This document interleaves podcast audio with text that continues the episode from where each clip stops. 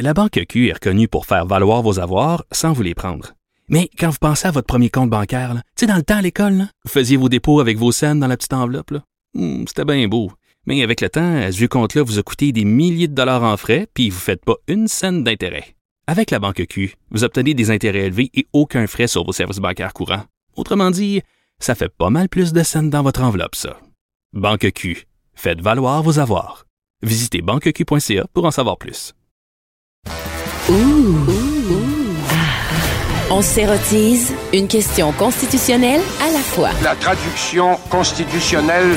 La question constitutionnelle. Bonjour Patrick Taillon. Bonjour Antoine. Notre chroniqueur constitutionnel et accessoirement professeur de droit à l'Université Laval.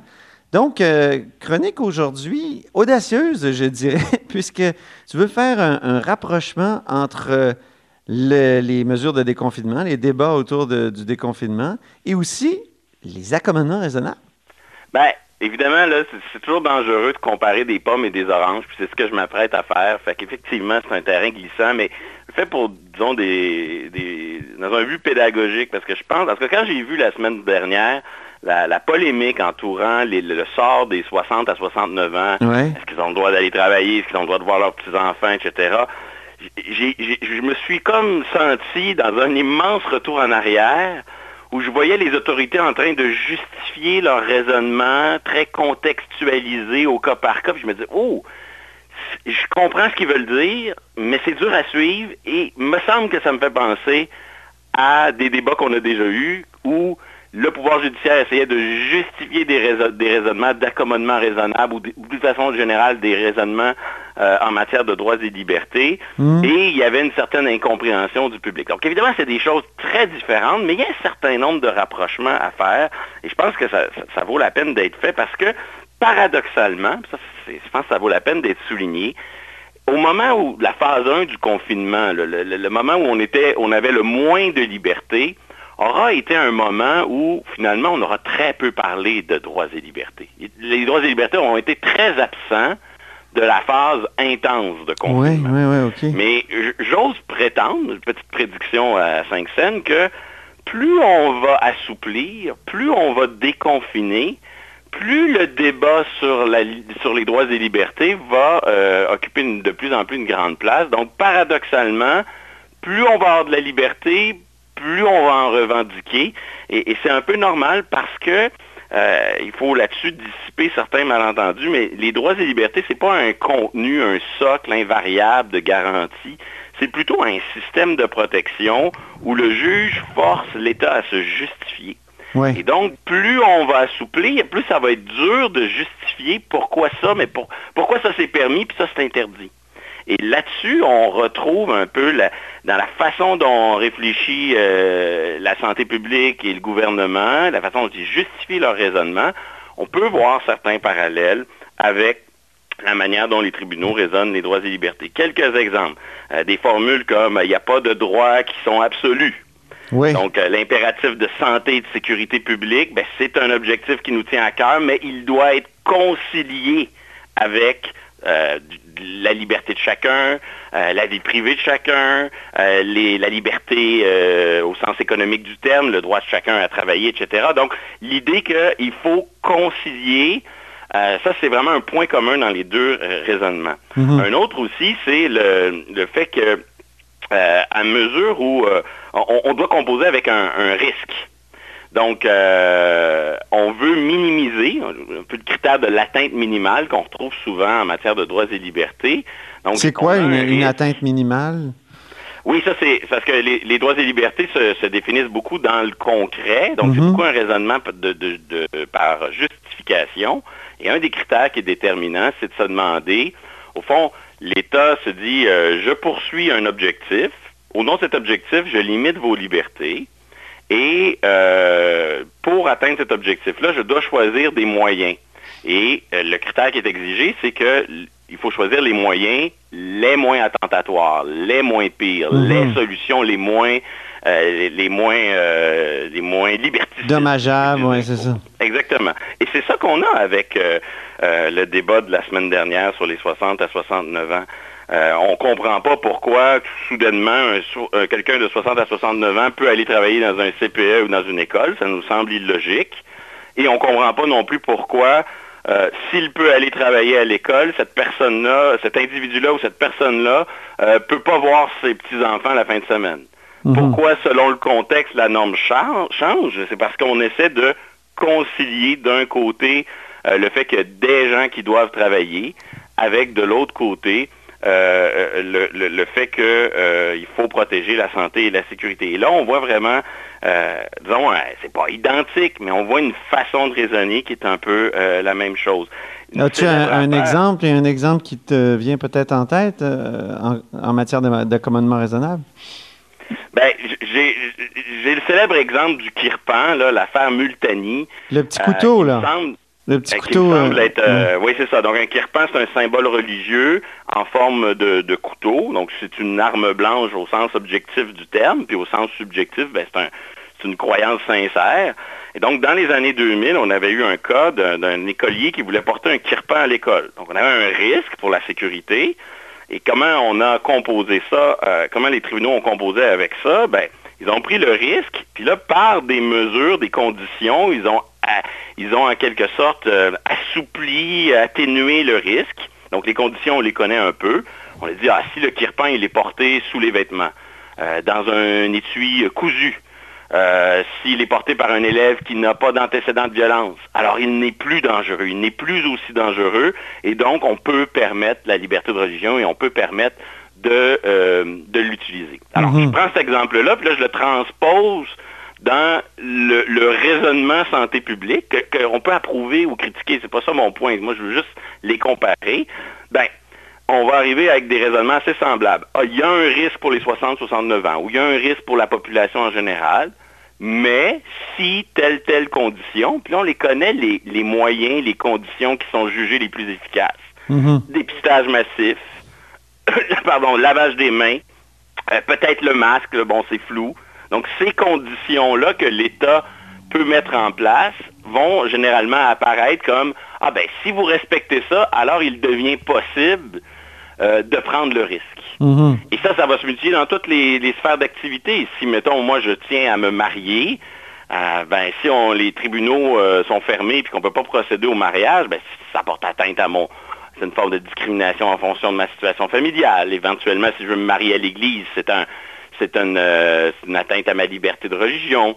Et donc, on, va arriver dans des situations où il va falloir concilier ces impératifs-là, puis on va arriver toujours à des situations très axées sur le cas par cas, qui vont nous sembler un peu inconstants, euh, un droit qui va être très, des normes qui vont être très fluides, mais qui vont être difficiles à suivre pour le public, comme c'était le cas quand euh, le, le, débat public a été saisi de ces questions d'accommodement raisonnable. Je prends mon exemple de se marier à l'Église. Bon, ben, en ce moment, c'est pas possible de procéder à une euh, cérémonie religieuse. S'il y a bien un endroit où, euh, dans les dernières années, il était facile d'être à deux mètres les uns des autres, c'est souvent une église. Là. Elles ne sont pas si achalandées, ça s'organise. Et donc, si on raisonne dans un dans une logique de cas par cas, de contextualisation, on va arriver à, la conclusion qu'on pourrait organiser des mariages, mais si, euh, on respecte le 2 mètres de distance, euh, s'il n'y a pas trop de cas dans la région, s'il y a du dépistage massif dans la région, s'il y a du lavage des mains à l'entrée et à la sortie, etc. Et donc, c'est vraiment cette, cette, façon de raisonner qui va nous amener à, quelque part dans une spirale d'assouplissement qui est peut-être souhaitable parce que euh, ça va devenir difficile de dire ben, pourquoi eux, pourquoi pas nous, et pourquoi telle activité, pourquoi pas telle autre? Et je pense que là-dessus, il va falloir s'habituer à euh, de l'incompréhension, un manque de constance, puis des normes très, très euh, fluides. Ah oui? Tu, tu penses qu'on va s'habituer? Parce que moi, j'entends les gens hurler constamment puis trouver que c'est totalement incohérent. Bien, sur les accommodements raisonnables en général, euh, en particulier, et la façon de justifier les décisions sous l'empire de la charte, je ne dis pas que les gens se sont habitués, mais avec le temps, on s'y est fait. Puis il y a une certaine logique derrière ça. Prenons mhm. le cas précis des accommodements raisonnables. Mhm. Moi, je, je veux pratiquer, je veux des congés en fonction de ma religion ou je veux que mon employeur installe une rampe parce que je suis handicapé. Ça me, je suis en fauteuil roulant, ça prend une rampe. Ben, ça va de soi que si je travaille dans le siège social d'une grande entreprise, euh, si je travaille dans une, un cégep ou une université, on sait maintenant que ces organisations-là euh, sont, ont les reins solides, ont beaucoup d'employés, donc sont capables de s'adapter, sont capables de s'accommoder.